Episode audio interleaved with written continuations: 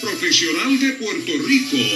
Ha comenzado Indios de Corazón con el periodista deportivo Héctor Marrero. Indios de Corazón.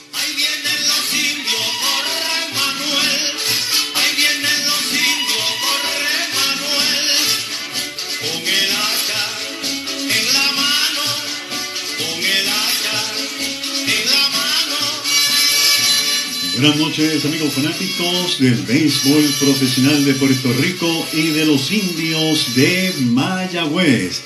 Bienvenidos a otro programa más de Indios de Corazón, programa que se transmite todos los lunes a través de la primera WPRA 990 AM y nuestra página de Facebook Indios de Corazón. Le damos la bienvenida a todos ustedes en Estados Unidos, Latinoamérica y en Puerto Rico. Para nosotros es un enorme privilegio poder estar con ustedes compartiendo esta noche en su hogar, sea que nos vea por Facebook o nos escuchen a través de nuestra estación de radio, la estación oficial de los indios de Mayagüez en el área oeste. Todos los juegos de los indios de Mayagüez, usted lo va a escuchar a través de WRA 990 AM, excepto los domingos. Los juegos los domingos lo va a escuchar a través de la estación hermana WKJB 710. eh, 710. Así que AM también. El programa de esta noche va a ser un programa muy interesante. Tenemos muchos datos, tenemos mucho que compartir con todos ustedes, amigos fanáticos.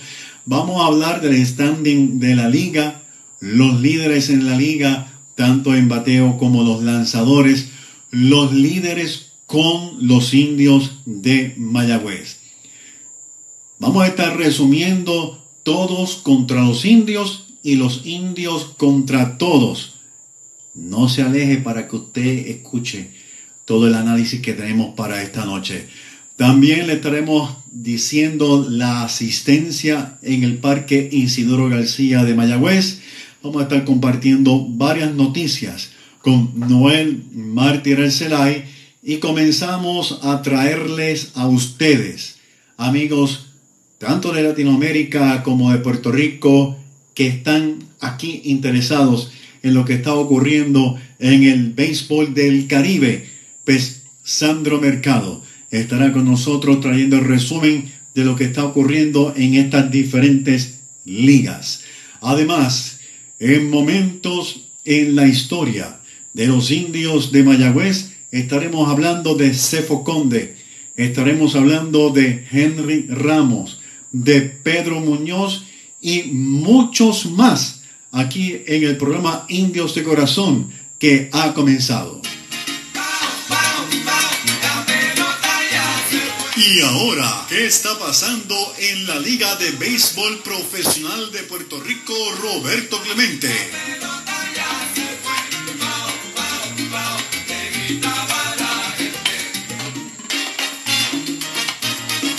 Mi nombre es Héctor Marrero y esto es Indios de Corazón a través de la primera WPRA 990 AM.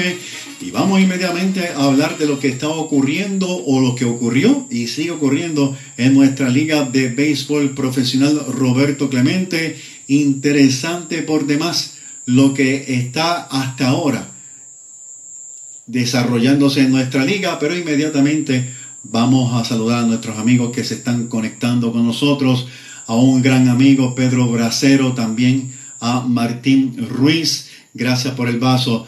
Ana Negrón, saludos para ti, espero que hayas podido encontrar el juego, eh, el- eso el sábado. A Monserrate Muñiz, también otro fiel seguidor de Indios de Corazón, Mario Carmona. Mario, hace tiempo no te veo, saludos para ti. Carlos Ortiz, René Vélez, todos en sintonía de nuestro programa Indios de Corazón. Gracias a todos ustedes por compartir esta noche con nosotros y a todos los que van a continuar eh, añadiéndose a la transmisión de nuestro programa. Quiero también acordarles que este programa se queda grabado y usted puede nuevamente escucharlo, que es que nos hemos dado cuenta de que son muchos, muchísimos los que ven y escuchan el programa que se queda en nuestra página de Facebook grabado. También eh, Miguel eh, Chepo también lo, lo graba en podcast y puede escuchar el podcast de este programa Indios de Corazón. Vamos a hablar del standing, que es lo que está ocurriendo hasta ahora. Pues mire, los criollos de Caguas son los líderes en este joven torneo que ha comenzado. Seis victorias, dos derrotas, están jugando para 750. Como locales, tres victorias, una derrota. De igual manera, como visitantes, tres victorias, una derrota. Siguen en la segunda posición los gigantes de Carolina. Buen arranque para los gigantes. Cinco victorias, cuatro derrotas. Están jugando para 556. La diferencia juego y medio del primer lugar. En como local tienen tres victorias, dos derrotas. Como visitante, dos y dos. Siguen nuestros indios de Mayagüez que están que tienen récord de 4 y 4 en la tercera posición. Están jugando para 500 a dos juegos del primer lugar. Tres victorias, una derrota en el Cholo. Y como visitantes, pues 1 y 3. Como visitantes han perdido más. En la cuarta posición están los cangrejeros de Santurce, 4 y 5. Están jugando para 444. La diferencia, dos juegos y medio de la primera posición. Como local, dos victorias, tres derrotas. Como visitante, dos victorias y dos derrotas. RA12, que le ganó al equipo de Caguas por primera vez en la historia. Un juegazo, tremendo juego de RA12. Pues mire, está en la, en la quinta posición, tres victorias, cinco derrotas, juegan para 3.75 a diferencia, tres juegos de la primera posición. Como local, 2 y 3. Como visitante, 1 y 2. En la, última posición están los Leones de Ponce, dos victorias, cuatro derrotas, 3.33. Están jugando para 3.33. Como local, pues un solo partido lo ganaron. Como visitante, 1 y 4. Y es el equipo que está enrachado sus últimas dos victorias han sido consecutivas. Vamos a hablar del bateo colectivo, el bateo en el equipo como tal. Los criollos de Caguas dominan con el madero con un promedio de 2.62. Sigue el equipo de RA12 bateando para 2.13. Tercera posición, los indios de Mayagüez están bateando para 201. Sigue el equipo de Ponce en la cuarta posición en bateo con 1.99. Santurce, quinto, con 1.87 de bateo. Y el equipo de Carolina con 1.71 en promedio de bateo. El equipo que más imparables ha conectado es el equipo de Caguas. Llevan 69 seguidos por el equipo de LRA 12 con 53 imparables. RA12 está bateando. El equipo de RA12 está bateando. Si estos muchachos siguen así y el picheo comienza a mejorar, créame que RA12 va a dar mucho de qué hablar. Eh, claro, está comenzando la temporada. Puede que todos los equipos mejoren enormemente y que RA12 pues, también sea mejor bueno, cualquier cosa puede pasar, ustedes saben a qué yo me refiero. Eh, el equipo de Mayagüez mismo, el equipo de Mayagüez comenzó frío con el bate y ahora se está viendo una mayor producción de carreras y hit conectados, pero de eso vamos a hablar dentro de un ratito. Sigue RA12, como dije, en segunda posición en imparables. De cerca, el equipo de Santurce con 49. Y luego el equipo de Mayagüez con 46. En cuanto a los dobles, me llama mucho la atención que el equipo de los criollos de Caguas sea el equipo que más doble ha conectado, un total de 14, y sigue el equipo de los indios de Mayagüez con un total de 13 dobles conectados. Estamos hablando de los equipos colectivos. El equipo de Carolina ha conectado 10 dobles. En cuanto a triples, el equipo de Caguas es el líder con 3, RA12 1 y el equipo de Ponce con 1. Los cuadrangulares, escuche esto, esto es súper interesante. Por eso es bueno, pues cuando se trae una información, traerla con la mayor totalidad posible para que usted sepa realmente qué está ocurriendo. Porque decir Cagua está primero y segundo está y tercero y no abundar mucho en lo que está ocurriendo, por lo menos no es nuestro estilo, para mí es importante. Cuadrangulares, mire, el equipo que más cuadrangulares ha conectado es RA12, con un total de 9. RA12 con 9, que también dijimos que está en segunda posición en hit conectados y en segunda posición en promedio de bateo. En cuadrangulares continúa el equipo de Caguas con 5, el equipo de Mayagüez 3 y el equipo de Carolina 3 cuadrangulares. En cuanto a carreras impulsadas, el equipo de Caguas 33, el equipo de Mayagüez 28, la tercera posición RA12 con 26 y sigue el equipo de Carolina en la cuarta posición con 19. En cuanto a los ponches, también muy interesante y es el hecho de que el equipo que más ha ponchado es el equipo de Carolina 78. Y el equipo de, debo decir que más se ha ponchado, 78. Sigue el equipo de Santurce, seguido por el equipo de Ponce y luego el equipo de RA12. Muy interesante. En cuanto al picheo colectivo, el equipo de Santurce está lanzando para 1.18. El equipo de Santurce. Sigue el equipo de Caguas que está lanzando para 2.54. El equipo de Carolina está lanzando para 2.64. Mayagüez le sigue con 3.46. Ponce 4.32 y RA12 4.70. Y ahí vemos lo que quiero llevarle a ustedes. El bateo de RA12 está cargando el equipo, aunque el récord de ganados y, y perdidos no es tan, no se ve, ¿verdad? Están en una, en una eh, quinta posición, 3 y 5. Sin embargo, estamos viendo que están bateando bien, están dando buenos cuadrangulares y están impulsando bastante carrera. Eh, RA12, sin embargo, en lanzadores está 470. Si se enderezan los lanzadores y siguen así produciendo los muchachos de RA12, repito, van a tener que contar con ellos en esta temporada y bien de cerca. Siempre se ha contado con ellos, pero lo que me refiero es que el equipo está mostrando una mejoría del cielo a la tierra, como bien diríamos nosotros.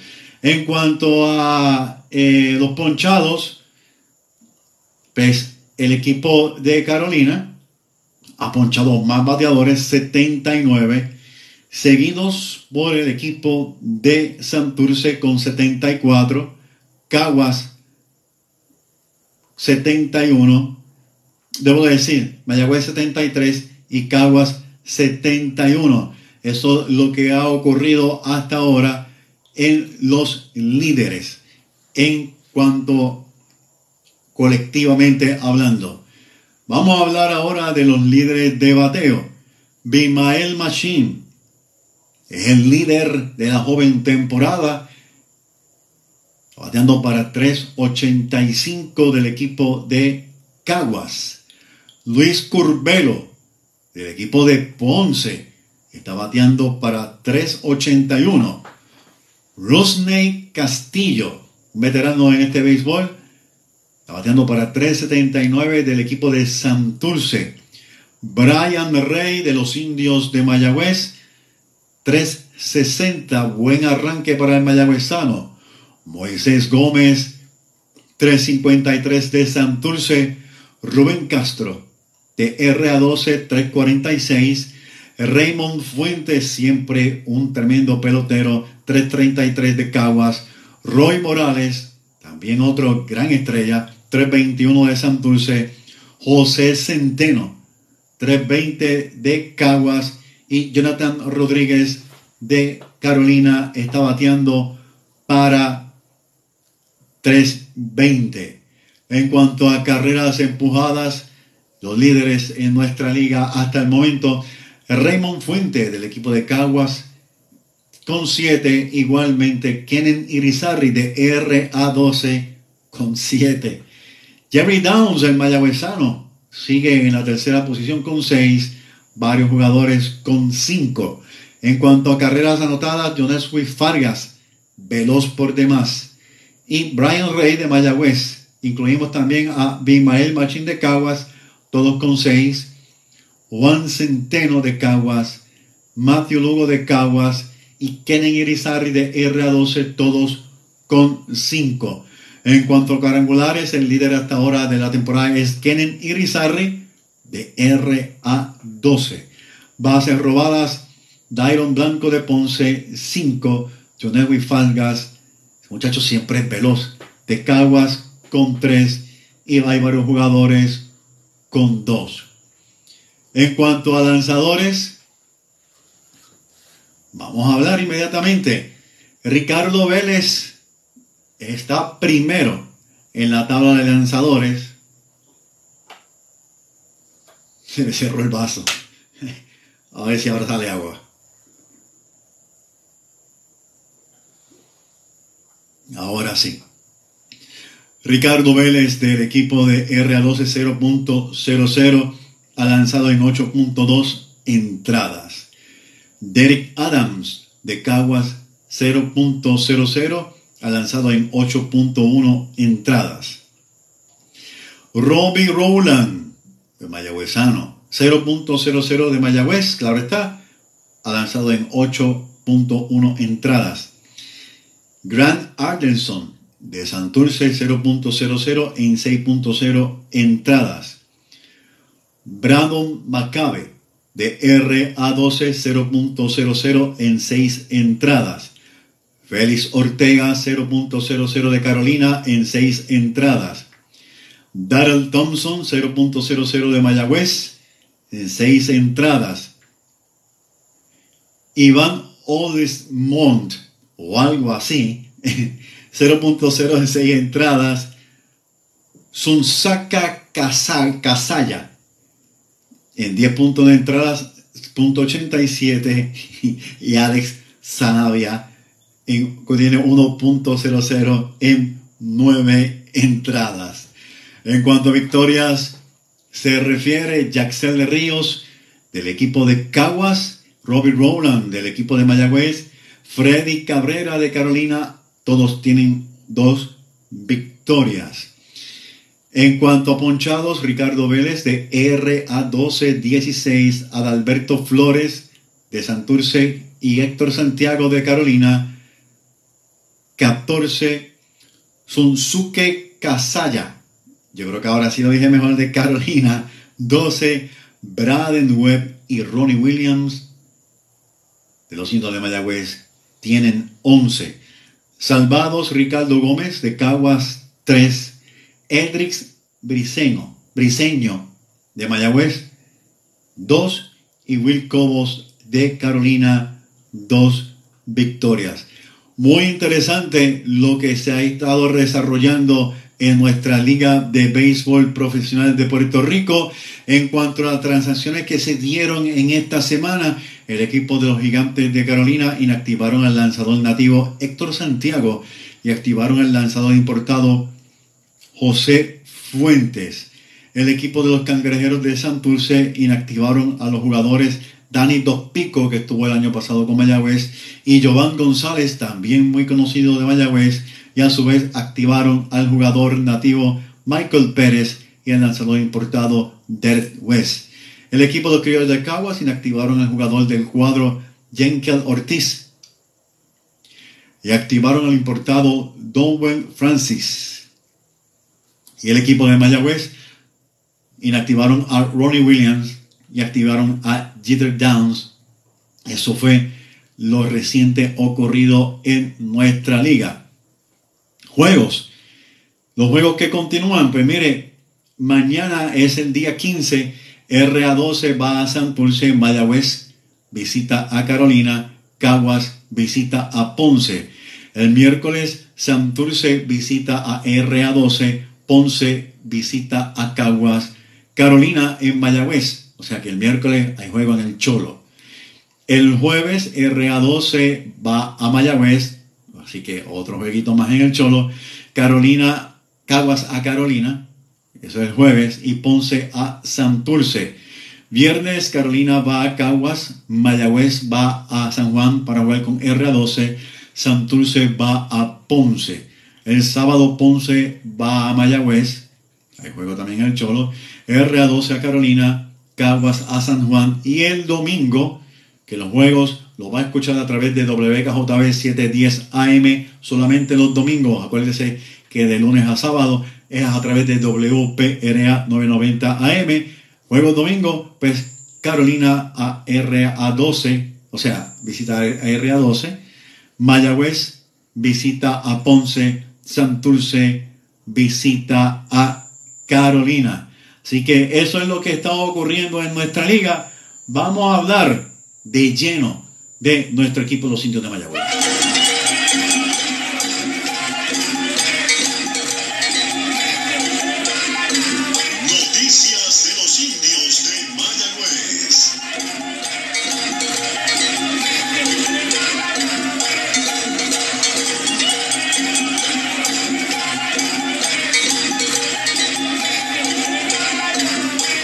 Mi nombre es Héctor Marrero y esto es Indios de Corazón a través de la primera WPRA 990 AM, la estación oficial de los Indios de Mayagüez.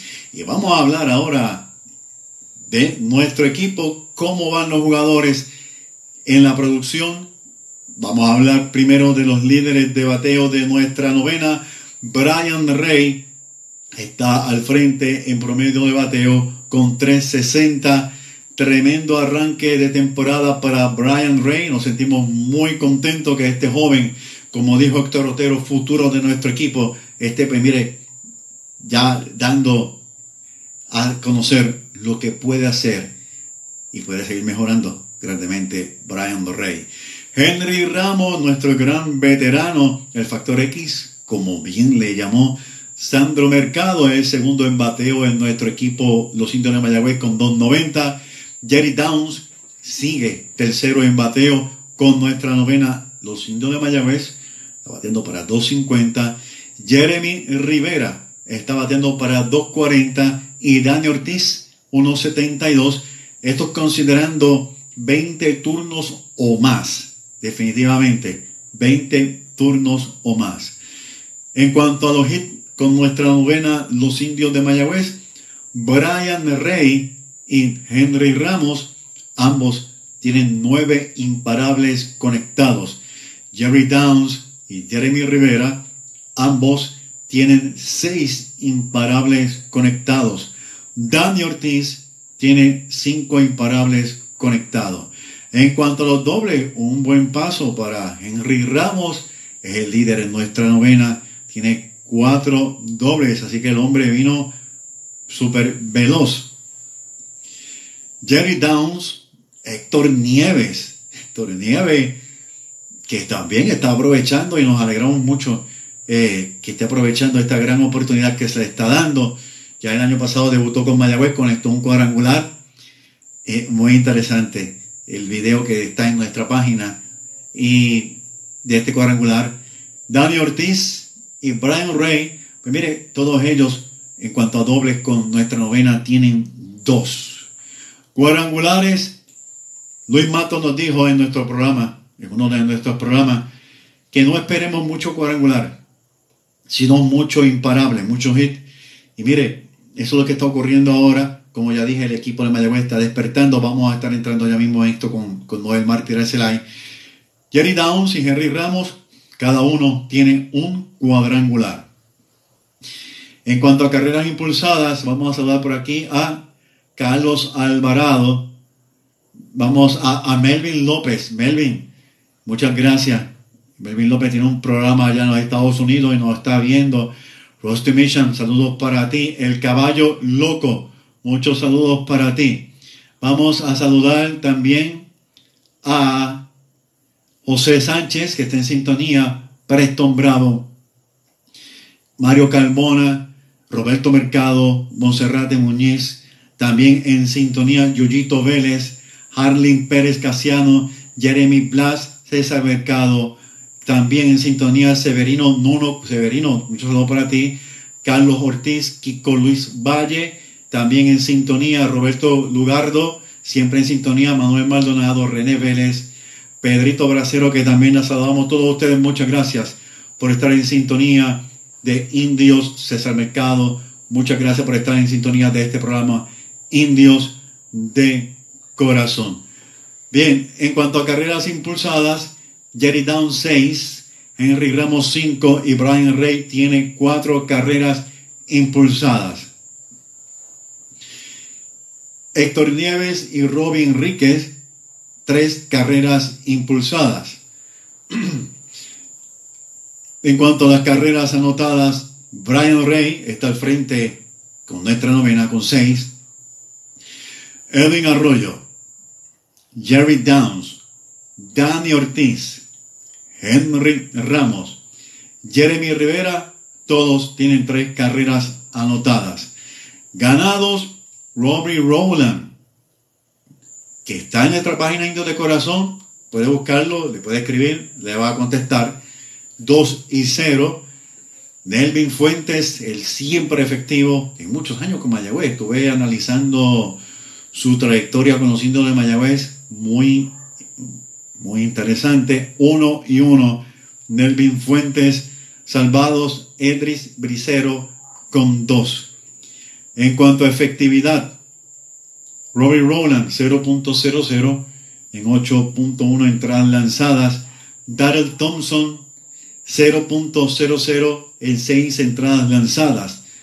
Nelvin Fuentes está lanzando para 2.08 en 4.1 entradas lanzadas. Edris Bricero está lanzando para 2.45 en 3.2 entradas lanzadas.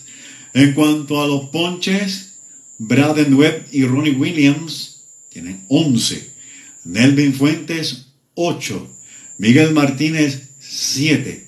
Alec Katz y Edris Bricero tienen 6 ponches.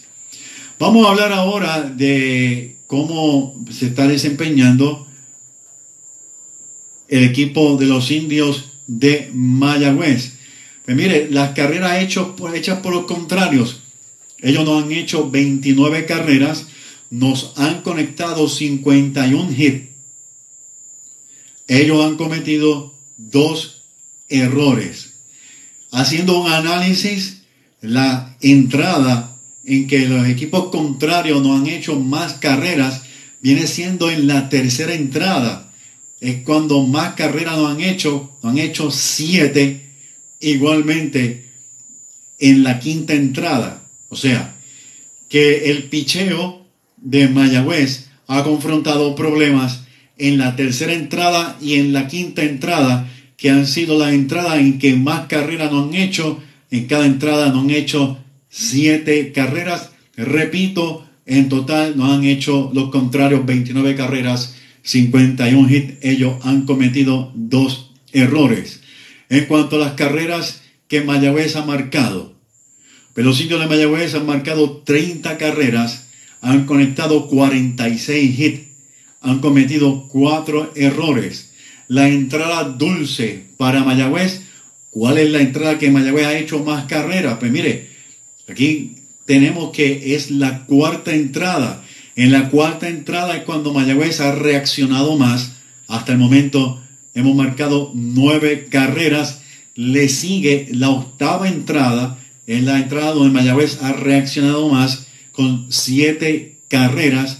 Y la otra entrada, la tercera entrada, donde Mayagüez ha reaccionado más, ha sido exactamente en la primera entrada, seis carreras. Así que esto es lo que Mayagüez ha hecho, donde ha reaccionado con más carreras.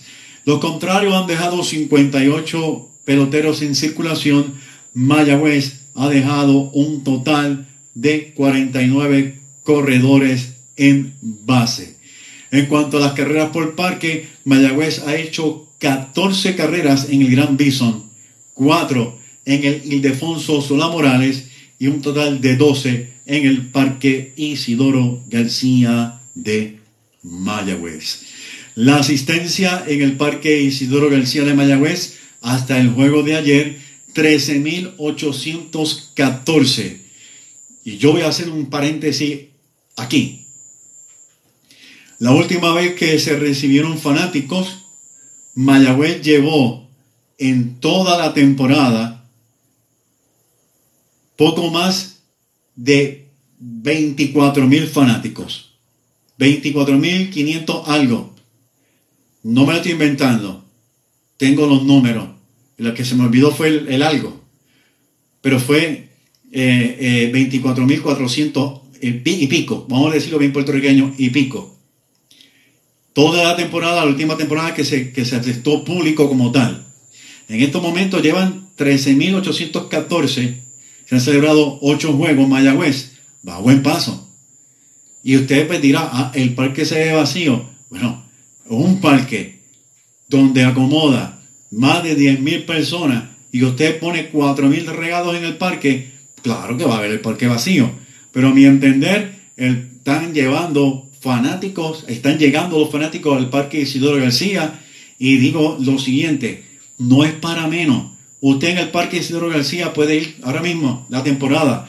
Niños menores de 11 años acompañados de un adulto entran gratis. ¿Qué mejor? Los domingos luego de los partidos, los niños pueden correr las bases del parque y pueden compartir con los peloteros, los niños. ¿Qué mejor? Lleve su niño Aparte de, eso, pues mire, el Parque de Mayagüez tiene miles de comodidades. Usted puede ir allá, como yo muchas veces hago, salgo del trabajo, salgo corriendo para el parque y me como algo en el parque. Y la tienda está activa. Usted tiene muchas comodidades en el Parque Isidoro García de Mayagüez. Así que me alegro mucho que el fanático esté llegando a nuestra casa el Cholo García de Mayagüez. Ahora bien, vamos a repetir exactamente los juegos locales de los indios de Mayagüez. Mañana, eh, me perdí, me perdí, me perdí. Vamos a buscar por aquí juegos locales de los indios de Mayagüez. Estamos a través de WPRA 990 AM, la emisora oficial de los indios. Pues mire, el miércoles juegan aquí, el miércoles, el jueves también juegan aquí, el sábado juegan aquí, o sea que hay tres partidos en la semana prácticamente corridos en el Parque Isidoro García de Mayagüez. Voy a comunicar con Noel Martínez Arcelay para poder hablar un poco sobre la apreciación de lo que está ocurriendo en el, con el equipo de los indios de Mayagüez. Así que me parece a mí que esta temporada va a ser una temporada que la podemos denominar desde ahora, una temporada donde el regreso del fanático se está viendo. Como vuelvo y repito, la asistencia hasta ahora 13.814 exactamente en el Parque Isidoro García de Mayagüez. Así que yo espero que la fanaticada siga llegando al Parque de Mayagüez. Tenemos en línea telefónica a Noel Mártir Arcelay. Buenas noches, Noel. Buenas noches, Noel. Buenas noches, Noel. No me escucha. Buenas noches, Noel. Ahora sí, ahora sí te oye, Noel. Buenas noches. Ah, buenas noches a todas las prácticas de Indios de Corazón que nos todos los lunes por WPRA 990 y por el, Facebook Live de la, de, la, de la página de Facebook de Indios de Corazón. ¿Qué te parece estas, estos últimos juegos de Mayagüez? Veo que el equipo ha comenzado a sacar más el bate ¿Y qué te parece? ¿Qué, ¿Cuál es tu apreciación con, el equipo de los indios de Mayagüez? eh, como tú indicaste, por lo menos los dos cañones, ¿verdad? Lo, que hacen los dos bateadores que han destacado mayormente, pues, tanto Brian Rey como Henry Ramos, son los dos bateadores pues, que han sacado la cara por, por los indios, ¿verdad? Eh, Henry Ramos, mucho, ha conectado varios, varios indiscutibles, ¿verdad? Este, oportunos, que han traído carreras. Eh, todavía, pues, sigue un poco, ¿verdad? De, de problemas con lo, el resto de la ofensiva, eh, pero eh, algo que pues poco a poco pues ya vemos, ya estamos entrando en la segunda semana de la temporada, vemos que vamos mejorando poco a poco, esperamos que la llegada de Jerry Downs, la que apenas lleva un par de partidos eh, con los indios, todavía pues está llegando apenas, se bajó del avión inmediatamente, pues participó en uno de los partidos contra el RA12, eh, pero esperamos que esa adición ¿verdad? Eh, pueda ayudar en algo, un jugador ya con experiencia también de grandes ligas, prospecto bien cotizado de la organización de las Medias Rojas de Boston, eh, aunque eh, tengo entendido que viene con unas limitaciones, ¿verdad? En su participación, pero eh, como quiera que sea una buena edición. También pues por ahí se anunció esta pasada semana eh, que se espera que se estén integrando próximamente, ¿verdad? En, la, en las próximas semanas, tanto los hermanos Richie como Yocho Palacios, dos jugadores también con experiencia de grandes ligas, nativos, y el mayagüezano eh, del barrio eh, Colombia de Mayagüez, el Roberto El Bebo Pérez.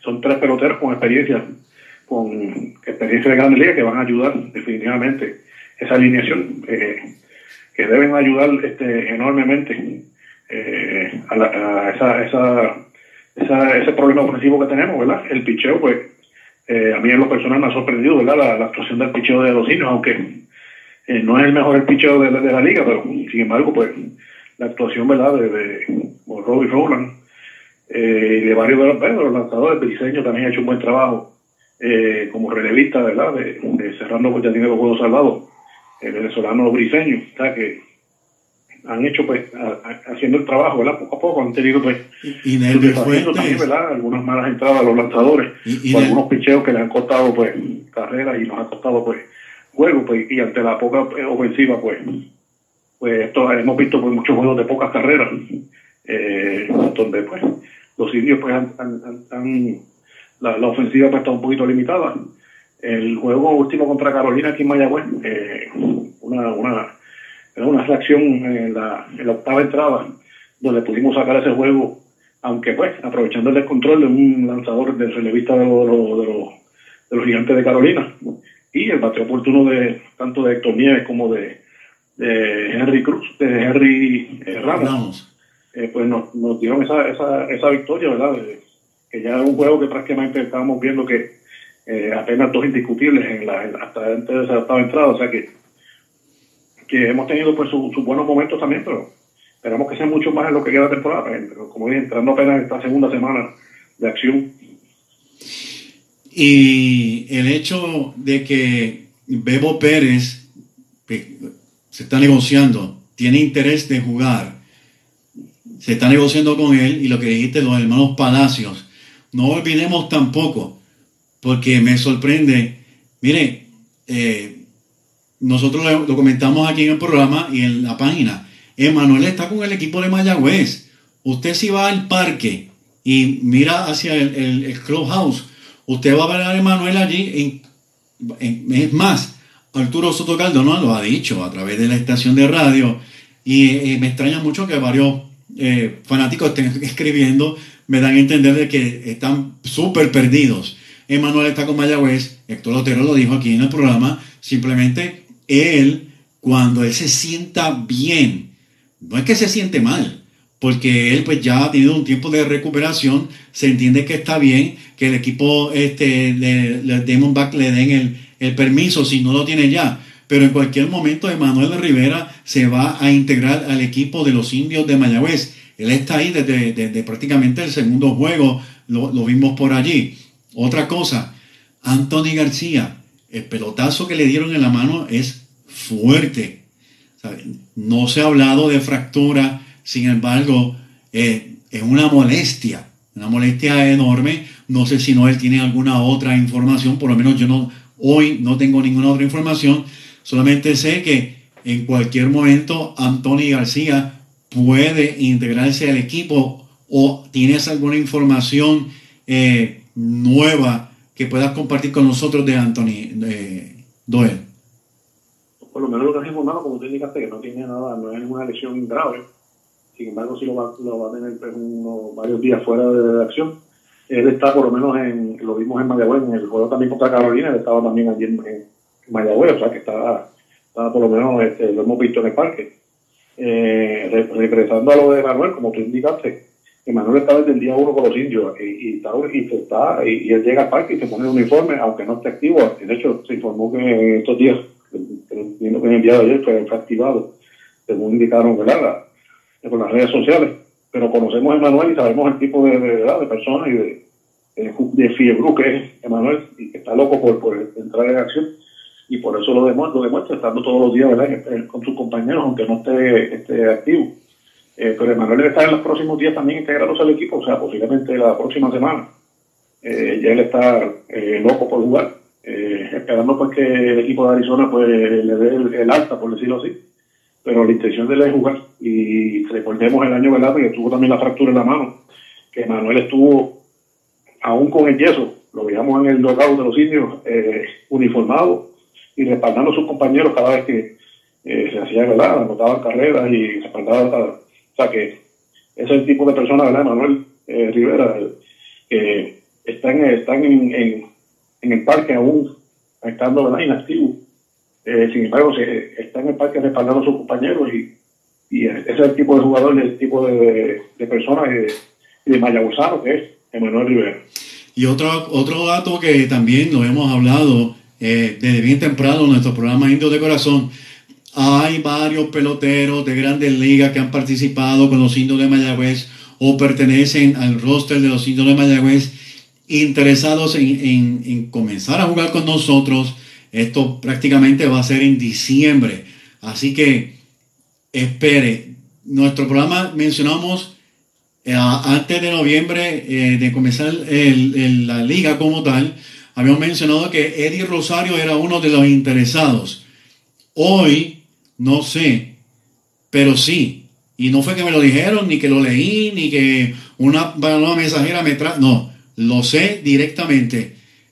Voy a tratar de, averiguar si sí va a estar con el equipo de Mayagüez. Así que, este, por lo menos cuando comenzamos tenía el deseo de jugar con el equipo de Mayagüez, entre otros peloteros. Así que es bueno.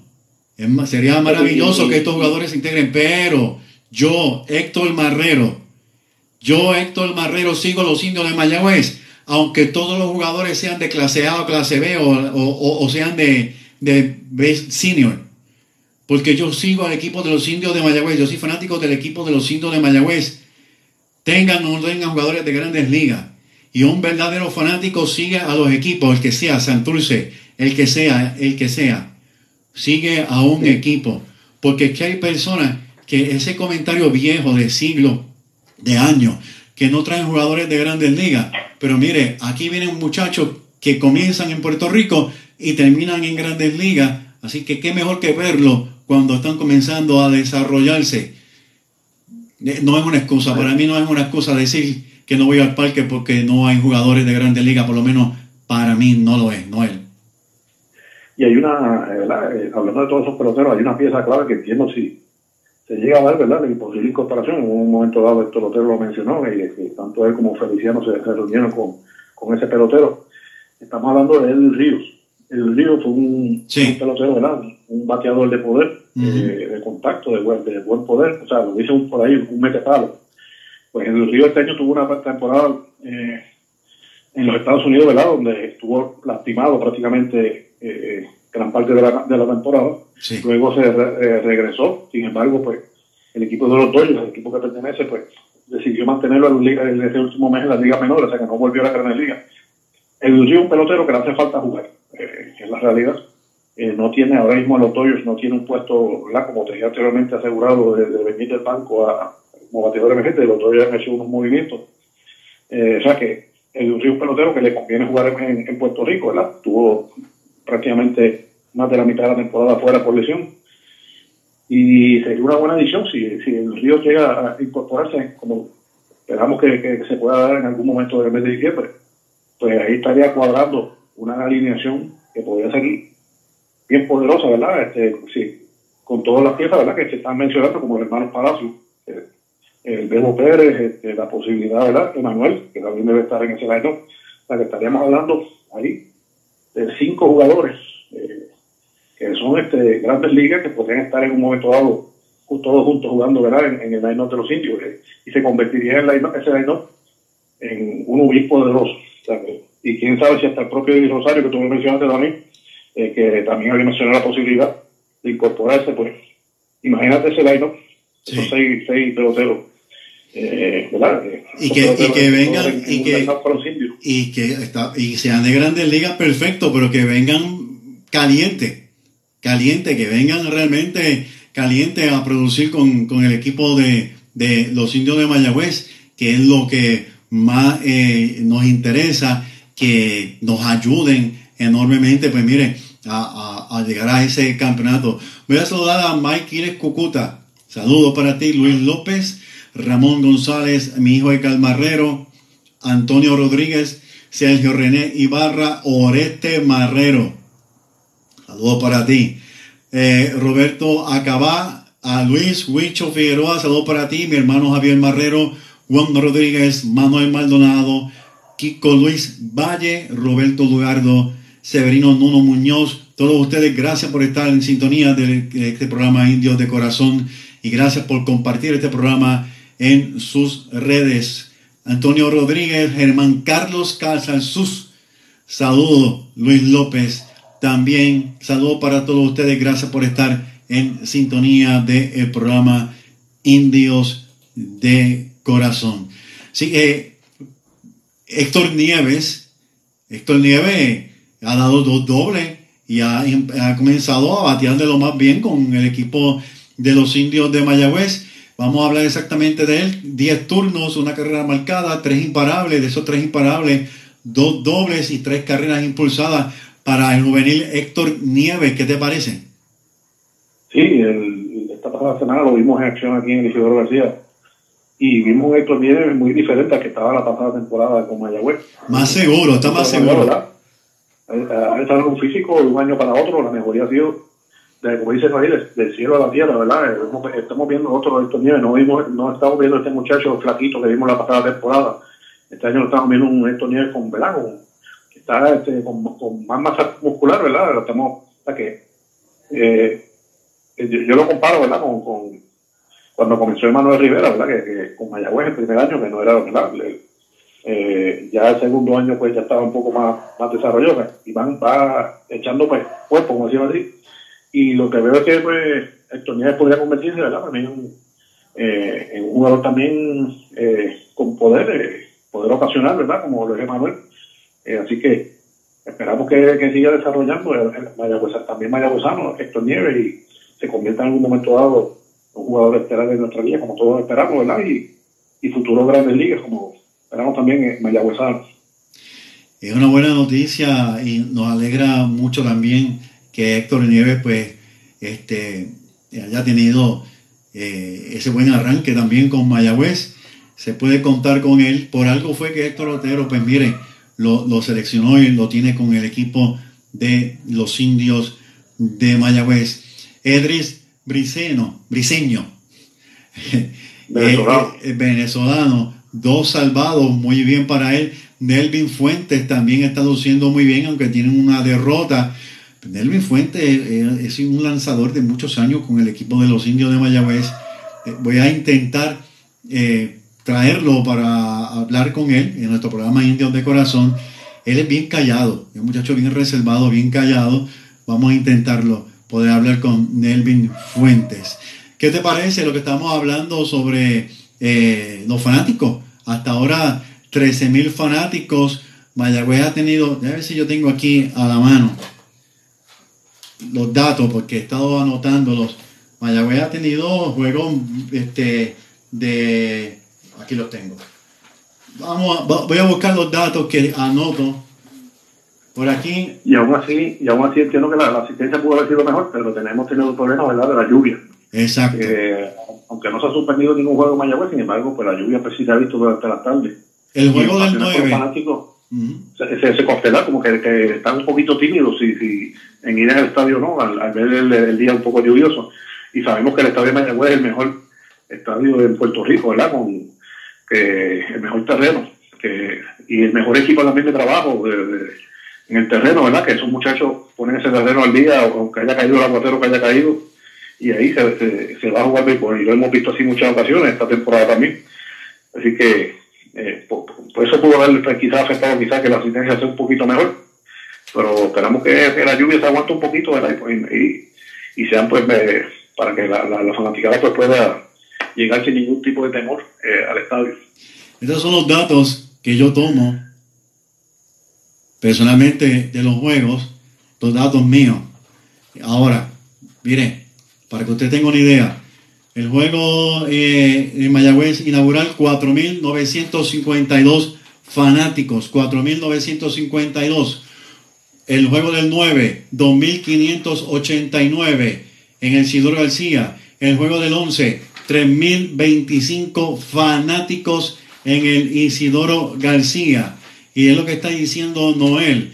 El juego de eh, ayer, 3.248 fanáticos y la lluvia, la lluvia es la que está causando que vayan menos, pero están yendo muchos fanáticos. Y esto, pues, como dije, me alegra muchísimo. Vamos a seguir, porque hay que respaldar el equipo en todas las maneras, de todas las maneras. Cuando usted aplaude, cuando usted anima a un pelotero, ellos se inspiran aún más. Lo ha escuchado usted aquí, de peloteros con los cuales hemos conversado, que mencionan que el fanático es muy importante, así que esperemos que la lluvia se controle y podamos seguir yendo más fanáticos al Parque Isidoro García de Mayagüez, Noel. Sí, definitivamente. Eh, esos, fanáticos que, como te indiqué, que en ocasiones, pues, especialmente los que vienen de pueblo, ¿verdad? Sabemos que la fanática de Mayagüez viene de todo el área oeste y el área suroeste. En ocasiones, pues, se eh, cogen pues quizá un poquito de temor de, viajar y hasta Mayagüez por, cuestiones que esté lloviendo, etcétera, pues que esta fanaticada pues se anime, ¿verdad? Eh, y tengan un parque eh, y, y, vean estos juegos, ¿verdad? Estos muchachos eh, de Mayagüez que están dando todo por el todo. Y estamos ahí, ¿verdad?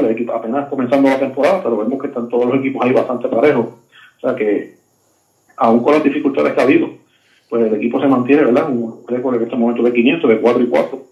Y esperamos que, pues, que, que, que siga así y mejorando y para estar entonces en una posición cómoda para entrar a la, postemporada, ¿verdad? Cuando termine la temporada regular. Y ha ganado más juegos en casa. Eh, así que eso, es muy, muy, muy bueno. Le, quiero decir, amigos fanáticos, también al control de la estación WPRA 990M, vamos a extendernos un poco más de las 9 de la noche Así que este, esto es para control de la, de la estación. Nos vamos a entender un poquito más porque queremos hablar con Sandro Mercado, que también nos va a traer un informe sobre lo que está pasando en las diferentes ligas de béisbol del Caribe. Eso, así que vamos a continuar con nuestro programa un poquito más allá de las 9 de, de la noche. El pelotero que más te ha llamado la atención ahora mismo, Noel, entiendo que debe ser Brian Ray y Henry Ramos. Sí, por lo menos ofensivamente sí, este, eh, hecho el trabajo ambos, ¿verdad? Así comenzó pues un poquito frío, pero ya ha ido calentando y ha conectado, ¿verdad? Eh, mucho, mucho de trabajo, mucho toque entre sus patazos, inclusive uno que conectó que estuvo a de, irse allá en contra, contra, el rebote, sí, en el, piso, que la bola dio contra la parte alta de la verja, apenas se quedó a, varias pulgadas de ser un, un cuadrangular. Eh, pero pues, eh, ofensivamente, pero por lo menos ellos, ellos dos han hecho el trabajo también. Héctor Nieves también, pues como también ha, lucido bien, ¿verdad? Con, con el Madero la, en la oportunidad que ha tenido. Eh, Pérez Rodríguez, pues lo, todo lo contrario, ¿verdad? Eh, vimos un Pérez Rodríguez, ¿verdad? Este año estamos viendo un Pérez Rodríguez diferente al que estaba el año pasado, que fue un jugador que fue uno de los más calientes de toda la temporada. Eh, sin embargo, pues este año pues no ha sido, ¿verdad? Lo mismo, el mismo Pérez Rodríguez y, y entendemos que, pues, tuvo problemas en los Estados Unidos, allá en, el equipo ¿verdad? que estuvo en la Liga Menor de este año eh, jugando, que comenzó bien también la temporada y comenzó entonces eh, su producción a disminuir y terminó la temporada, pues lamentablemente, pues no, no muy bien que digamos, ¿verdad? Y bajó mucho su promedio. Pues lamentablemente, pues estamos viendo también que eh, este año, pues no ha comenzado, ¿verdad? Esperamos que pueda, pueda coger de nuevamente su ritmo y ¿verdad? Y, volver a ser el mismo Ure Rodríguez que vimos la pasada temporada, que pues, que mató la liga. Esperemos que, que mejore. Este, y como tú dices, yo también estoy bien sorprendido del arranque que ha tenido, pero todavía faltan muchos juegos. Puede, este, todavía tiene la oportunidad de mejorar enormemente. En cuanto al picheo, pues mire, el picheo de Mayagüez, hablaste de los dobles, Mayagüez tiene 13 dobles en, en total. En cuanto al picheo, pues mire, eh, Robbie Rowland eh, sigue haciendo tremendo trabajo. Henry Briseño, Briseño que lo leo, Tiene, sigue trayendo tremendo trabajo. Incluso el mismo Dan, Dan Wishowski, Dan Wishowski, aunque ha lanzado muy poco, pero ha, ha logrado este, ser efectivo, apenas han conectado dos imparables. También ha hecho un buen trabajo hasta el momento de eh, Wichowski. Así que vamos a ver qué ocurre y cómo se sigue desarrollando la temporada, toda esa información, todo el análisis, todo lo escuchas siempre aquí en el programa Indios de Corazón. ¿Algo más que quieras compartir, Noel, con los fanáticos? Nacho, está fanática, ¿verdad? A- esos que no han ido todavía al parque este año, que, que se den la vuelta esta, esta semana, ¿verdad? Tenemos tres partidos esta semana. Ah, a ver, y tres equipos diferentes. Carolina el miércoles, en Río 12 el jueves y el sábado los Leones eh, de Ponce. Así que eh, para que visiten el Isidoro García y ven a los indios en acción y respalden a, a nuestro equipo, ¿verdad? Eh, esperando, pues esta temporada pues podamos este el, eh, ¿verdad? Eh, borrar esa, esa mala, mala racha que llevamos de, de las series finales, ¿verdad? Varias series finales consecutivas donde lamentablemente pues, no hemos podido alcanzar el campeonato. Esperamos que este sea el año. Vamos a ver, esperamos que sea así. Pues muchas gracias, Noel, por compartir con nosotros. Gracias siempre esto por la oportunidad y buenas noches a todos. Buenas noches. Bien, amigos fanáticos de los indios de Mayagüez, ese era Noel Mártir Arcelay compartiendo con nosotros. Noel es uno de esos fanáticos grandes de los indios de Mayagüez, seguidor, pero mire, de los buenos, buenos y conocedor del béisbol que ni se diga. Voy a comunicarme con Sandro Mercado para poder hablar de lo que está ocurriendo en las ligas del béisbol del Caribe, pero mire, también vamos a dar momentos en la historia de los indios de Mayagüez. Tenemos mucho que compartir con ustedes en el programa de esta noche de Indios de Corazón. Estamos a través de WPRA 990 AM, la estación oficial de los indios de Mayagüez. Usted va a escuchar todos los juegos de los indios de lunes a sábado a través de WPRA 990 AM y los domingos, solamente los domingos, va a escuchar los juegos a través de WKJB 710 AM. Vamos a hablar de lo que está pasando en las ligas del Caribe. Noticias de las ligas de la Confederación de Béisbol del Caribe. La bola se va y se va y se va Mi nombre es Héctor Marrero, esto es Indios de Corazón y tenemos en línea telefónica a Sandro Mercado. Buenas noches, Sandro. Buenas noches, Héctor, y buenas noches a todos los fanáticos de Indios de Corazón y Indios de Mayagüez. Bien, Sandro nos va a traer un informe de lo que está pasando en el béisbol para que usted esté al día y porque nosotros también tenemos muchos fanáticos que nos escuchan y nos ven a través de Facebook y también a través de la tecnología WPRA 990 AM en Latinoamérica, nos siguen en el Caribe, así que Sandro Mercado con ustedes amigos fanáticos en un informe de lo que está pasando en las diferentes ligas de béisbol del Caribe. Buenas noches Sandro, así que cuéntanos qué está pasando.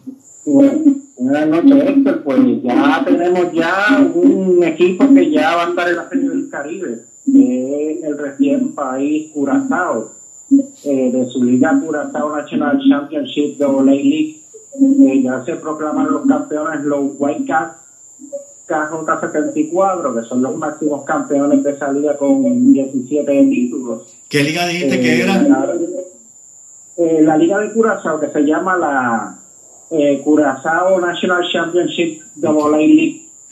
San- que es la que va a representar la, que va a representar a Curazao en la Serie del Caribe. no sé si tiene un radio prendido, pero está haciendo como un, como un tipo de feedback. Este, ¿Me escuchan mejor? ahora sí, ahora sí, ahora sí. Pero entonces tú quieres decir que ya, ya terminó esa temporada tan, tan temprano. Correcto.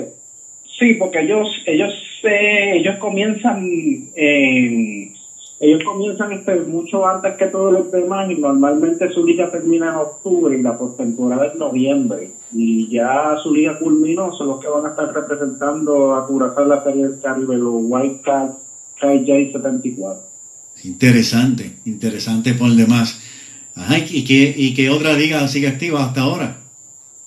Este, algo bien interesante que es la liga que comenzó este mismo año que va a representar a Cuba, que es el béisbol elite, ya que ellos estaban buscando hace ya algún tiempo eh, hacer esa liga para tratar de hacer con menos equipos, eh, sustituye la serie nacional en la serie del Caribe y pues como mencioné se va a llamar béisbol elite. Esa liga cuenta con seis equipos, que en estos momentos los agricultores están en primer lugar con 11 y 6, los centrales segundo con 11 y 7, los ganaderos con 10 y 7 en el tercero, tabacaleros con 9 y 9, cafetaleros 7 y 9 y los portuarios en último lugar con 4 y 14. Esta Permíteme, liga comenzó este año. permíteme saludar a un pelotero de Mayagüez, Carlos Rivera, saludos para ti. También a Sangre, que está en sintonía. Carlos David Quiñones, siguen conectándose a nuestro programa Indios de Corazón. Gracias por estar con nosotros. Jorge Acosta, Orlando Sojo. Gracias también por estar en sintonía de nuestro programa Indios de Corazón. Discúlpame, Sandro, continúa. Sí, como te iba diciendo, la Liga Elite de Béisbol es la nueva Liga de Cuba, que de ahí va a salir el campeón que va a representar a Cuba en la Serie del Caribe. Ellos lo que hicieron es que redujeron los equipos, cada equipo va a, va a representar sus diferentes provincias eh, para tratar de concentrar más la calidad en seis equipos y pues y de ahí tratar de elevar su nivel. La serie nacional se va a quedar, pero se va a quedar en verano, eh, una liga aparte, y esta liga más o menos un equivalente a una liga profesional para ellos concentrar más el talento. ¿Cuántos equipos eran anteriormente? Eh, seis equipos. Ahora son seis. Pero- Ahora, ahora, correcto, seis equipos. y, y anteriormente, ¿cuántos eran?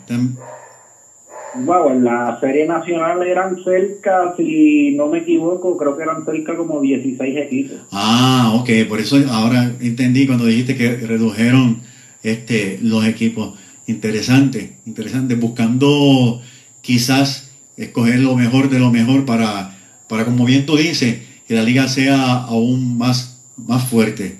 Así que la Liga de Cuba es una información muy buena, Sandro, la cual tú traes a los amigos fanáticos y a nosotros también. Desconocíamos totalmente, to- totalmente ese punto. ¿Y qué hay con las otras ligas? Pues este, la liga de, de béisbol de Colombia ya comenzó con cuatro equipos. Están los Caimanes de Barranquita, empatan el primer lugar con los Tigres, eh, ambos con récord de 2 y 1. Y en el tercer lugar empatados los Toros con los Vaqueros de Montería con 1 y 2. Esa liga recientemente empezó el día eh, eh, 10 de, de- de- disculpa, 11 de noviembre y pues y está empezando en estos momentos. Es una de las ligas que pues recientemente empezó y la otra liga que no ha empezado es la de Panamá que va a empezar el 9, el 9 de diciembre con cuatro equipos. O sea que la Liga de Panamá van a jugar pocos pocos partidos. Va a ser una, un- una temporada bien corta. Cuatro equipos. Va a ser corto, la verdad. Eso es así. Eso es así, van a jugar pocos encuentros y también sumar un equipo más, ya que la temporada pasada se había jugado más que con tres equipos. Este año se va a jugar con cuatro, que estaban los astronautas de Los Santos, los federales de Chiriquí, las Águilas Metropolitanas y este año se unen los Atlánticos, que es el nuevo equipo que va a estar en esa liga.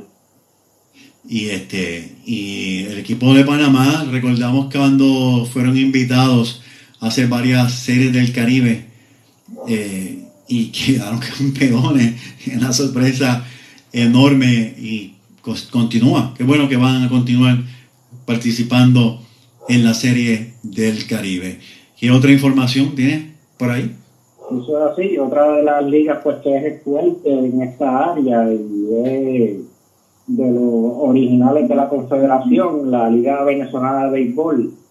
Allí tenemos a los Leones de Caracas en el primer lugar con 12 y 5, que ese fue el estadio que mostraron que se llenó a capacidad, que hace tiempo en Venezuela no se llenaban los estadios. Y son muy buenas noticias, me alegra grandemente, ya que ya habían tenido un problema, problemas económicos y gracias a Dios pues ya la liga está eh, normalizándose. Qué bueno. Eh, siguen en, en, segundo lugar los tiburones con 11 y 6, los cardenales de Lara con 9 y 6, los navegantes del Magallanes con 11 y 9.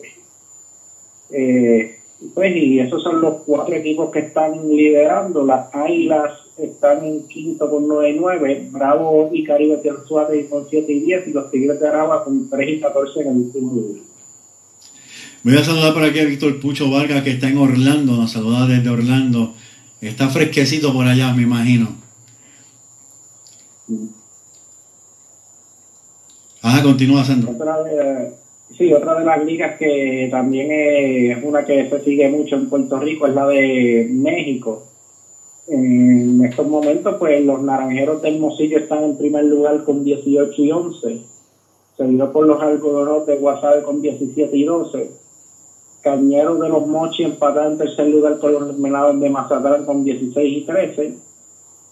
Eh, Mayor de Navajoa con 15 y 14. Mexicali 14 y 15. Jackie de Obregón y Tomateros con igual récord de 13 y 16. Los Charres Jalisco 12 y 17. Y en el último lugar los Sultanes Monterrey con 11 y 18. Que los Sultanes es el equipo que normalmente Daniel Ortiz juega con ellos a principio, antes de integrarse con los indios de Mayagüez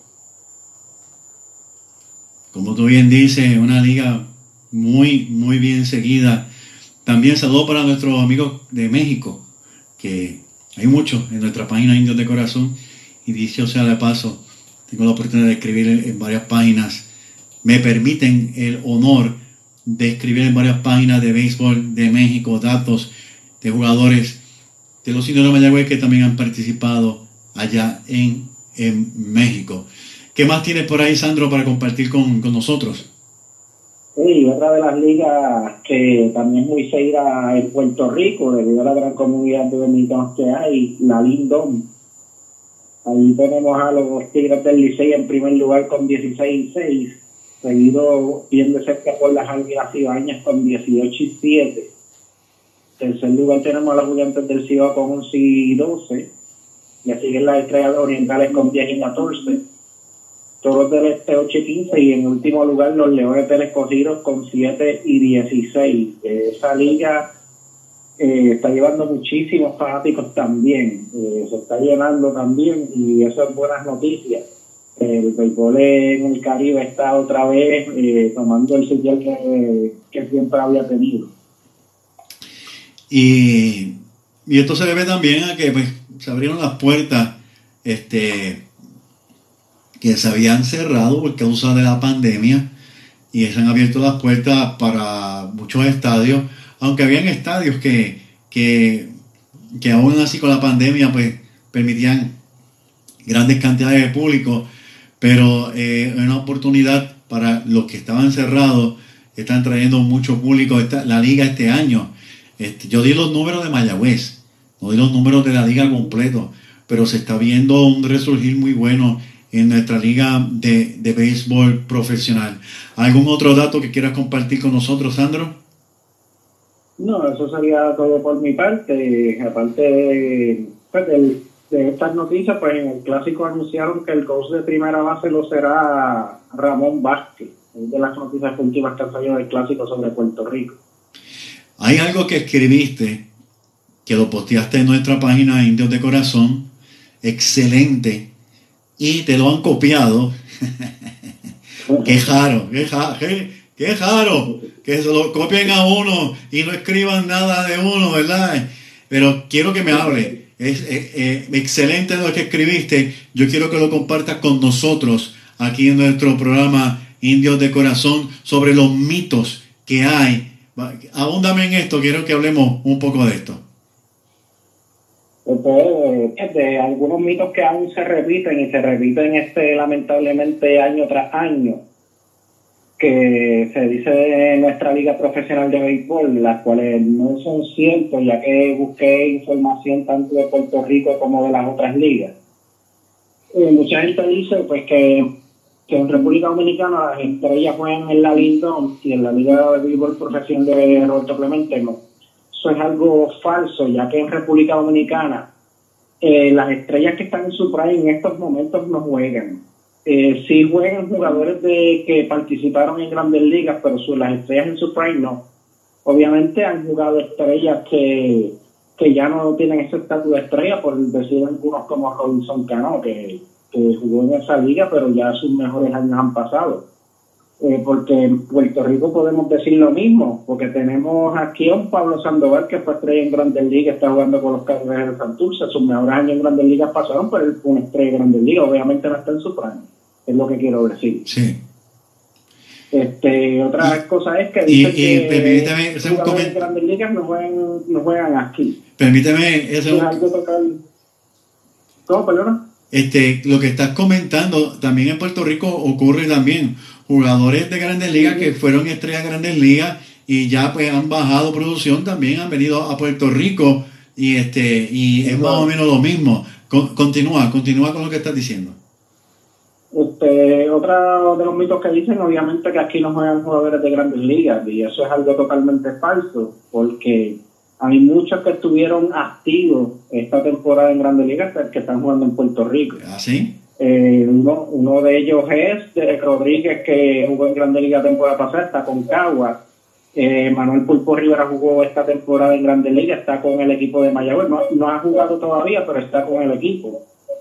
Este, otro es eh, de los muchos nombres Bimael Machín que está con Cagua. Eh, por solamente mencionar a algunos, porque hay varios. Claro que sí. Este, eso es así. Y otro de los mitos también que se dice es que prospectos no vienen a jugar en nuestra liga. Eso es falso, porque Mayagüez tiene uno que se espera que sea una estrella que es Jeter Downs. Sí que es un tremendo prospecto de los Medias Rojas de Boston, está jugando con los indios de Mayagüez. Y otros equipos que también tienen unos prospectos muy buenos, por ejemplo, Ponce tiene el nieto de, de Cheo Cruz, eh, uno de ellos. el Real se tiene, uno, tiene unos cuantos también, así que eso de que no vienen prospectos, eso es algo falso, porque ya tenemos ahí, solamente mencionamos algunos y son unos que se espera mucho de ellos. ¿no? Y que, y que aunque no sean mencionados como super prospectos en grandes ligas, en nuestra liga de Puerto Rico y hablando principalmente de Mayagüez, Mayagüez ha desarrollado muchos jugadores que han terminado en grandes ligas. Eh, eh, Roberto, Roberto Hernández, Roberto Hernández, Chever Guzmán, Coco Cordero, Tony Valentín, este Boy Rodríguez, eh, vamos, vámonos más cerca. Machete, Bebo, Eddie Rosario. Mayagüez ha desarrollado, ha tenido peloteros. Eso es hablando de los nativos. Eso hablando de nativos. Y ahora mismo, aunque vuelvo y repito, no necesariamente sean mencionados como super prospectos, pero Mayagüez tiene jóvenes aquí jugando que son muchachos que están buscando subir a grandes ligas. Xavier Fernández viene en diciembre. Brett Rodríguez, que aunque no está teniendo la mejor temporada, eh, también está, está eh, eh, buscando subir a grandes ligas. Brian Rey, y por ahí seguimos, el mismo Héctor Nieves. Así que este, aquí vimos nosotros jugar a, a, Correa. Aquí jugó, este, ah, se me escapó el nombre ahora, el segundo hace. Anyway, pero aquí se han desarrollado una gran cantidad de peloteros que han subido a grandes ligas, peloteros que, a veces ni se pensaba que iban a tener ese gran salto en grandes ligas y, lo han tenido. Así que de verdad es triste escuchar este... Ajá. El más reciente, Jorge López jugó la temporada pasada con los indios de Mayagüez y este año eh, él fue una estrella de Grandes Ligas. Participó en el juego de estrellas y tuvo una temporada espectacular, que eso es tan reciente como la temporada pasada. Se me escapa quién es. ¿Cómo? ¿Quién es? Eh, Jorge López, que también Ah, Jorge temporada López. pasada jugó con los indios. Sí. Y esta temporada este, se convirtió en una estrella de Grandes Ligas. Sí, Jorge López. Y, y jugó muy bien con Mayagüez, Emanuel Rivera. Emanuel Rivera, Henry. Ramos. Henry Ramos subió a Grandes Ligas. Eso es así, subió a Grandes Ligas también. Y Dani Ortiz, otros, Dani Ortiz llegó a jugar con los Piratas. Daniel Ortiz llegó a jugar con los Piratas. Yemuel llegó a jugar con los Phillips. Eh, o, eh, pues, pero, pero, pues, este, eh, eh, es interesante lo que está ocurriendo. Otro de los mitos que también se menciona es que las taquillas están muy caras. Este, yo entiendo que las taquillas están a un buen precio porque también ustedes, el público también tiene que ser consciente de que todo también ha subido, el costo de vida ha subido, eso es algo normal. Sí, Pero las taquillas están accesibles y están viendo un buen talento, porque tampoco es que, que no está el talento, el talento está de jugadores que como mencionas tú, que muchos de ellos los veremos en un futuro en grandes ligas, a muchos de ellos. es así, es así. Este, y es que el fanático no puede pretender ir al parque por 3.25 o 4.25 o qué sé yo, 5.25. Eh, el- el- el- los jugadores cobran más. Mire, un equipo de béisbol en Puerto Rico cuesta demasiado, demasiado, porque usted piensa que se está pagando a los jugadores, pero acuérdese de algo, la pizarra cobra, el anotador, los narradores, el personal de, de- de- de- de los lugares donde usted puede ir a, a- a los concesionarios, debo decir, seguridad, los que están en, en- en la boletería, los de mantenimiento, Mantenimiento. los de mantenimiento, los que están en la tienda, ¿sabe? un equipo de béisbol, el trainer, los coach, este, cuesta. Un equipo de béisbol cuesta muchísimo. Y Mayagüez, entiendo yo que es uno de, los, de los boletos más económicos que hay. Este, y hay que, hay que, hay que ser consciente de esto, de que el costo es, es bien grande y estos peloteros no vienen a jugar aquí por 100 pesos al mes. Este, estos peloteros son profesionales. Esto no es una liga de triple A. Esto es una liga profesional de béisbol. O sea, es un nivel más alto. Hay, hay fanáticos que hacen comentarios, mira, esto es profesional. Liga de béisbol profesional de Puerto Rico. Me siento orgulloso de nuestra liga enormemente. ¿Algo más que quieras compartir, Sandro? Sí, y el último punto es que mucha gente dice que no venden artículos de los equipos en los parques. Eso es algo totalmente falso porque todos los equipos, todos, están vendiendo mercancía de sus respectivas novenas. Eh, Mayagüez fue uno de los primeros en la pasada década, ya que hubo un tiempo que, que en otros parques no se veía. Mayagüez era de los pocos que estaba vendiendo artículos, ya fueran vasos, gorras. Ahora todo, todos los equipos y todas las novenas están vendiendo en su parque su propia mercancía. ¿Qué? Eso es algo bueno, ya que el fanático desea tener una jersey, una gorra o cualquier artículo miserable sobre el equipo. Que yo tenga memoria ahora mismo.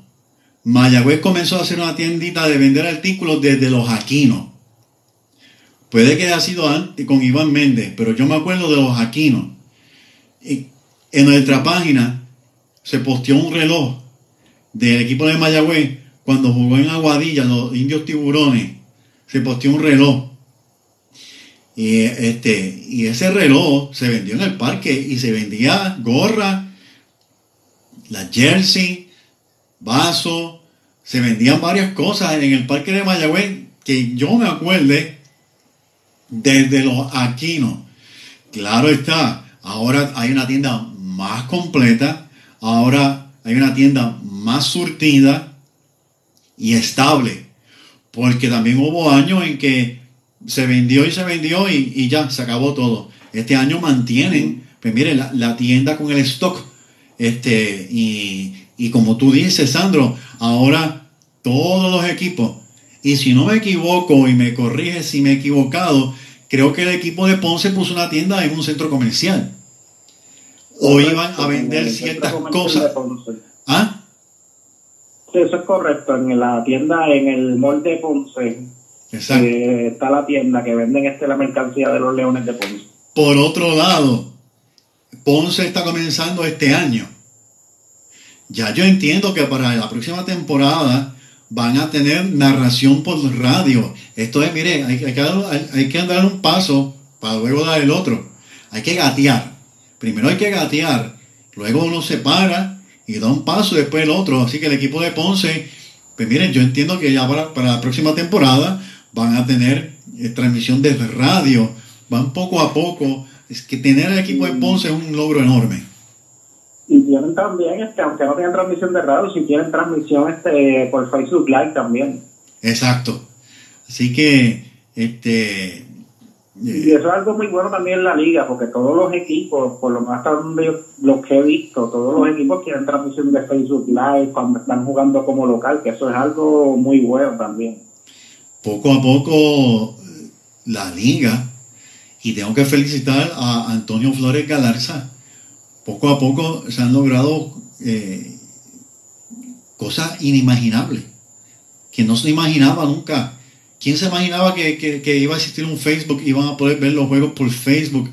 ¿Quién se imaginaba que iba a haber un, un programa que usted podía bajar en estaciones de radio de Puerto Rico en su celular, aún estando por allá por Alemania, y escuchar a WPRA 990 AM allá en Alemania, donde quiera que usted esté, como muchos amigos nos dicen, de, de- México, de, de- Panamá, de Colombia, Venezuela, que han escuchado los juegos, fanáticos de los indios puertorriqueños que están por allá de Mayagüez.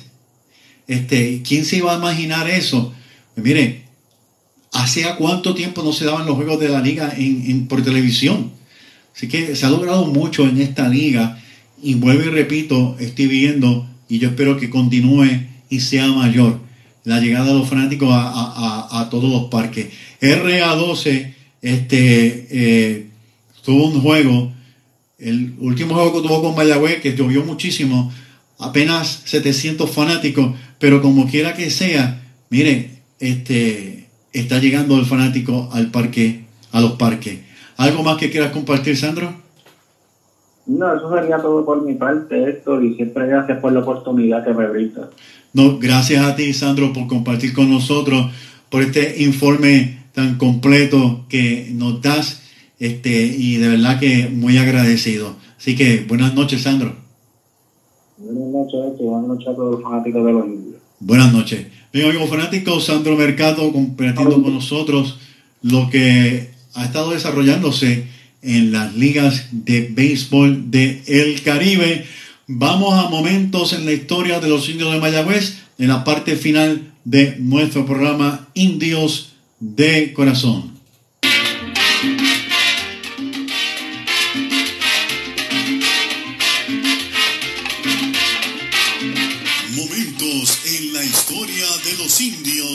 Mayagüez. Indios campeones de la Puerto Rico Baseball League. Un domingo fui a un juego en París. El público se abraza, otros miles se han tirado al terreno de juego. Es un momento histórico. Mi nombre es Héctor Marrero y esto es Indios de Corazón a través de WPRA 990 AM. También nos ve a través de nuestra página Indios de Corazón. Vamos a hablar de historia, momentos en la historia de los indios de Mayagüez, porque lo importante es hablar de lo que ha ocurrido y ha marcado una época en nuestro equipo de Mayagüez. Vamos a saludar a Eric de Jesús, que también está en sintonía en nuestro programa Clan Clan, dice Carlos Martel. Carlos Avilés, Olga Agrón, también está en sintonía Jorge Acosta, Orlando Sojo. Gracias por estar en sintonía de nuestro programa indios de corazón, Elsa García, Roberto Mercado, gracias por estar en sintonía de nuestro programa. Vamos a hablar un momento de la historia de los indios de Mayagüez porque lo importante es, no es quién sabe más, sino mantener nuestra historia viva. Un día como el 8 de noviembre del 1992, retiran el número 13 de Seferino Cefo Conde.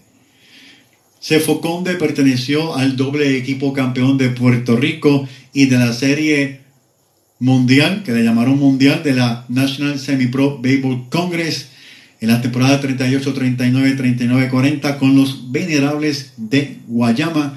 Con ellos ganó 19 partidos, perdió 12, pasó a Mayagüez India en la temporada de 1940-41. En la temporada 41-42, 42-43 logra ganar los dos partidos señalados en esa temporada, ese día. Vistió nuestros colores hasta la temporada de 1951-52. Fue cambiado a San Juan. Se retiró la siguiente temporada 52-53. Ocupa la séptima posición en juegos ganados en Puerto Rico con 87 y décimo en efectividad con 370 de todos los tiempos. En la temporada 42-43 fue el que más ganó con 10 y lideró en ponches con 69. Perteneció al primer equipo campeón de Mayagüez en la temporada del 48-49. Fue creador de la frase, lo importante es llegar a primera. Bueno, un día como el 10 de noviembre, pero de 1940, James Buster Clarkson conectó dos cuadrangulares en una sola entrada, imponiendo la marca, eh, este tremendo pelotero contra los Leones de Ponce. Esto fue en la Liga de París. También el 22 de diciembre de 1940 batió para el ciclo contra los Cangrejeros de Santurce. Esta temporada con Mayagüez India en 140 turnos atinó 49 incogibles con 14 dobles, un triple y 7 cuadrangulares, promedió para 350 un día como el 11 de noviembre, pero del 2021, los hermanos Elliot y Henry Ramos se convirtieron en los primeros hermanos jugando para dos equipos contrarios en conectar de cuadrangular en el mismo juego. En la Liga de Béisbol Profesional de Puerto Rico, Elliot, con el informe de los cangrejeros de Santurce, la desapareció en la tercera entrada ante los envíos de Ronnie Williams, lanzador de Mayagüez, por los predios del jardín derecho, el cual era vigilado por Henry Ramos, su hermano, y la vio pasar y le dijo adiós. La bola pasó por su cabeza, pero Henry, el mayor de los hermanos, no se quedó atrás, pues copió a su hermano con un bambinazo en el quinto episodio por el bosque derecho ante el lanzador Héctor Hernández de Santurce. El partido fue celebrado en el Irán Bison. Así que interesante por demás. Los hermanos José Cheito y José Enrique lograron ambos cuadrangulares con uniforme de Ponce, un juerrón tras otro, el 15 de diciembre de 2006, pero con el mismo equipo. Bueno, un 13 de noviembre de 1938, la Liga de Béisbol Semiprofesional Profesional de Puerto Rico inauguró con varios equipos. Estos fueron los criollos de Caguas, senadores de San Juan, venerables de Guayama Grises de, un, Macao, Cofresí de Ponce y Mayagüez, India. Estos equipos para pertenecer a la liga tuvieron que pagar mil dólares, que para aquella época era un montón de dinero. Así que vamos a finalizar hablando del Kane. Un día como hoy, 14 de noviembre, pero de 1971, el lanzador de los indios de Mayagüez, Les Kane, lanza su segundo no-hitter contra los Leones de Ponce en el Paquito Montaner de dicha ciudad. Eso fue un juego a siete entradas, ganó 1 a 0 Les Kane.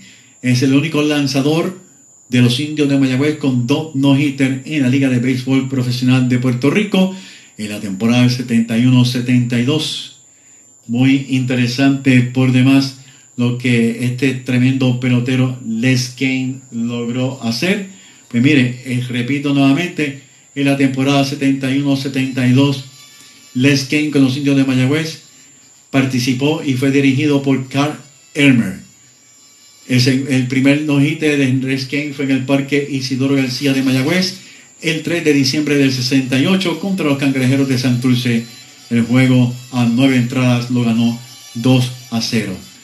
Esa temporada 68-69 la tribu fue dirigida por Blackburn arribando en la quinta posición. Bien amigos fanáticos del béisbol profesional de Puerto Rico y de los indios de Mayagüez, no hay tiempo para más.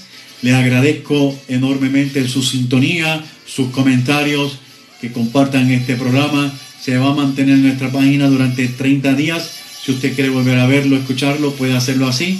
Además, José Miguel Chepo va a también eh, a postear en nuestra página el podcast de este programa. Así que el miércoles, acuérdese, juego aquí en Mayagüez. No hay tiempo para más. Le deseamos muy buenas noches. Que descansen. Será hasta... Ah, muy importante. El próximo lunes Mayagüez juega aquí. O sea, este, el lunes 21 Mayagüez juega. Así que este programa no va a poder ser transmitido porque la estación pues tiene compromisos con el juego. Así que el lunes 21 no vamos a estar compartiendo con nosotros, pero nos mantendremos al día en nuestra página Indios de Corazón. Como siempre, ahora sí, muy buenas noches, que descansen, Dios los bendiga.